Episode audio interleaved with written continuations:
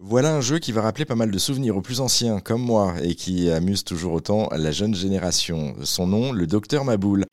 Un jeu de société qui a son propre championnat du monde. Et oui, et ça tombe bien car la troisième édition se déroule le 8 avril à Paris. Bonjour Joachim Charlot. Bonjour. Vous êtes l'organisateur de ce championnat du monde insolite, championnat que vous avez lancé, je crois, après de nombreux apéros Docteur Maboul entre amis. Euh, pourquoi? Exactement, j'organisais des euh, apéros Docteur Maboul et ça, ça marchait très très bien en fait parce que c'est un jeu qui a l'air très facile et beaucoup de personnes y ont joué quand ils étaient euh, plus jeunes. Et en fait, c'est assez difficile, donc ça prenait bien et avec le buzzer qui s'allume les gens se prêtaient au jeu en fait et euh, j'ai voulu organiser un championnat. Je me suis rendu compte que ça n'existait pas. Donc euh, la première édition, on était 16 dans mon salon, ça a super bien marché. J'avais déjà euh, j'avais déjà acheté une coupe que j'avais fait graver champion du monde de Dr Maboul. Puis les années l'année précédente l'année suivante, c'était 64 joueurs et cette année 160. L'origine, je crois que c'était quand même une boutade, vous aviez peur que personne ne vous suive, c'était un 1er avril, c'est ça que vous, vous avez lancé le, le, premier championnat? Ouais, exactement. En fait, j'avais acheté un Dr Maboul et j'avais mis en story sur Instagram, j'organise les championnat du monde de Dr Maboul euh, le 1er avril. Et je m'étais dit, bon, euh, si jamais il y a personne, je dirais que c'était une blague. Mais au final, euh, au final on était 16 et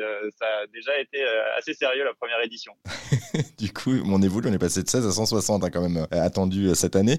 un mot de cette fascination, quand même. Pourquoi est-ce que vous êtes autant fasciné par ce jeu en particulier, Dr Maboul bah, En fait, c'est un jeu qui est très cool, qui est finalement très cool en, compétition parce que c'est hyper visuel à regarder, c'est hyper facile de le suivre, puisque bah, quand on perd le point, il y a le nez il y a le nez du patient qui s'allume, donc c'est assez marrant. Et donc, en fait, de mettre une certaine forme de compétition et de sérieux dans ce jeu-là, ça a très très bien marché. Et euh, tout le monde s'est prêté au jeu. Donc euh, voilà d'où c'est parti. Et c'est pas un jeu finalement que pour les petits, puisque du coup, toutes les générations peuvent se retrouver autour de ce jeu-là. Vous pouvez nous expliquer comment on y joue en fait euh, à ce jeu, parce que vous parliez justement de, buzzer, vous parliez de, de, de, petites choses à récupérer. Comment ça se joue? Ouais, en fait, donc il y, a un bonhomme qui est une sorte de patient et il a des petites pièces qui sont coincées dans son corps, comme un os, un cheval, et on a une pince. Et en fait, c'est un jeu d'habileté où on doit retirer euh, la pièce du bonhomme sans toucher les bords. Et c'est assez difficile finalement.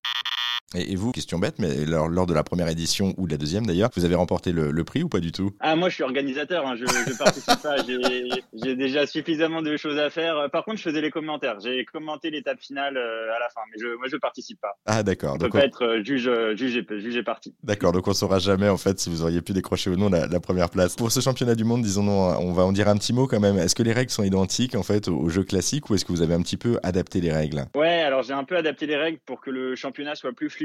Donc c'est des matchs de 5 minutes. Euh, à la fin du chronomètre, c'est le participant qui a remporté le plus de pièces qui a gagné euh, la partie. Et en cas d'égalité, chaque pièce est associée à un nombre de points. Donc là, on compte le nombre de points. D'accord, c'est aussi simple que ça, effectivement. Et donc, du coup, c'est éliminatoire direct. Hein, si on n'a pas le nombre de points, pof, merci, au revoir. Exactement, c'est très cruel. C'est ça. Euh, comment est-ce qu'on fait pour participer du coup? Alors pour participer, vous pouvez m'envoyer un message sur Instagram. Donc mon compte c'est Joachim Charlot et euh, il reste encore quelques places, donc euh, n'hésitez pas. Et pour l'instant, le, lieu est toujours tenu secret jusqu'au dernier moment. Un petit mot du dress code aussi obligatoire pour venir pour participer? Ouais, le, dress code c'est une blouse blanche évidemment pour pouvoir opérer en toute sécurité avec de, bonnes mesures d'hygiène. Pas de blouse blanche, pas de droit de participer. Désolé. en tout cas, le port du masque lui est facultatif, hein, on le rappelle. Euh, c'est surtout la blouse blanche qui est autorisée et obligatoire. Merci beaucoup Joachim Charlot. Si vous êtes libre le 8 avril et que vous souhaitez passer un très très bon moment entre amis ou tout seul d'ailleurs pour vous amuser, rendez-vous au troisième championnat du monde du Docteur Maboul. C'est à Paris que ça se passe. On vous a mis toutes les infos sur notre site erzen.fr. Merci beaucoup.